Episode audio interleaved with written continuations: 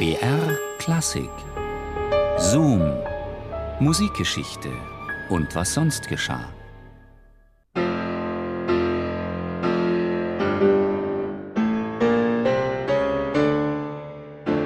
Liszt hat letzthin ein Konzert gegeben. Er spielte allein darin. Niemand spielte oder sang sonst. Das Billet kostete 20 Francs. Er hatte keine Kosten, nahm 10.000 Francs ein und gibt nächstens ein zweites Konzert. Welche Sicherheit, welche Unfehlbarkeit. Ich meine in der Spekulation. Denn sein Spiel ist so sicher und so unfehlbar, dass es gar nicht mehr der Mühe verlohnt, darüber zu sprechen.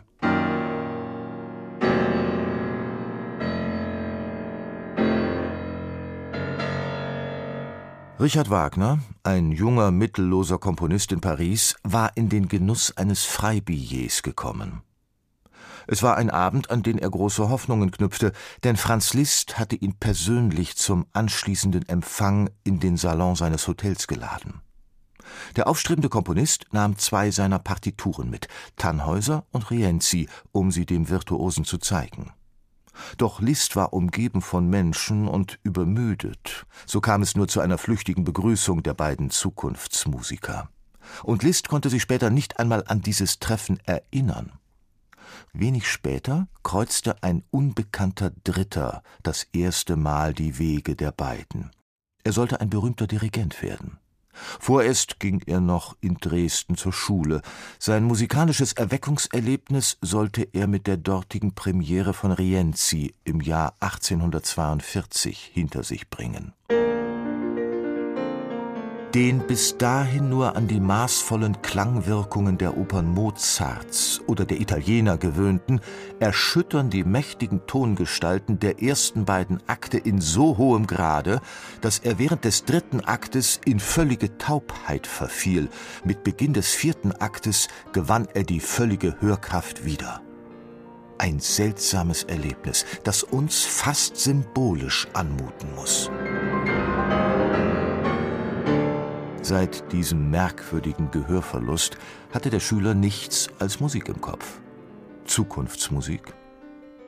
Ein Jahr später, er war gerade 13 Jahre alt, machte er in einem Berliner Nobelhotel eine folgenreiche Bekanntschaft.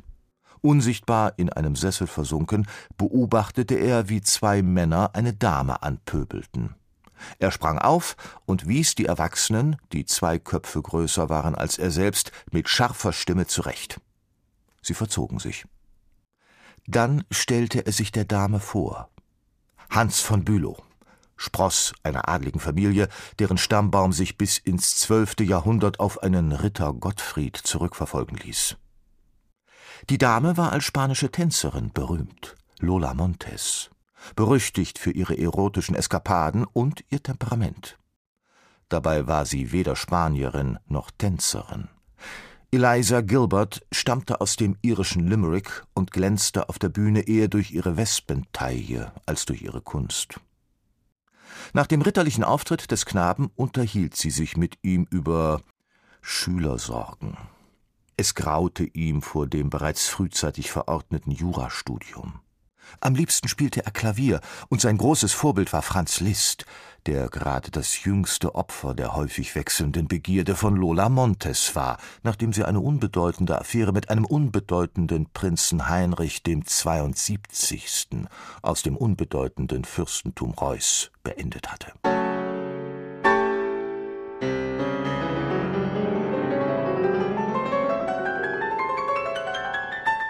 Neulich hätte ich beinahe sogar ein Rendezvous mit einer Dame gehabt, aber ich habe sie im Stiche gelassen und sie vergebens auf mich gewartet.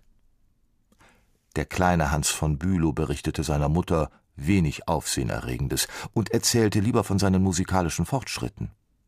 Ich spiele alle Morgen Trillerübungen, Tonleitern, einfache und chromatische aller Art, Werfübungen und Toccaten von Czerny und die Etüden von Moscheles und Chopin. Lola Montes hingegen hatte den ritterlichen Auftritt dieses Klavierschülers in Berlin nicht vergessen. Liszt war inzwischen erobert, und so arrangierte sie eine Begegnung 1844 in Dresden, als der Virtuose in der Stadt auftrat. Der kleine Klavierschüler kam, sah und siegte. Der große Liszt lobte das Spiel des Schülers und improvisierte zur Belohnung über das Gehörte. Der kleine Hans war beflügelt vom Ritterschlag des großen Liszt. Er wollte Pianist werden. Und tatsächlich wurde er einer der Großen. Pianist und Dirigent, der mehrere Uraufführungen von Wagner-Opern aus der Taufe hob. Außerdem heiratete er Cosima, die Tochter von Liszt. Die wiederum spannte ihm Wagner aus. Doch so weit war es noch lange nicht. Die Wege zweier Größen und eines Knaben hatten sich zum ersten Mal gekreuzt. Nicht mehr, aber auch nicht weniger.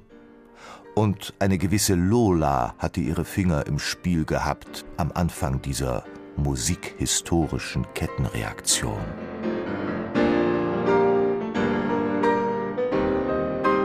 Ich spiele viel Klavier und gebe mich viel mit Musik ab, wähnte sich der Kleine von Bülow als Hans im Glück.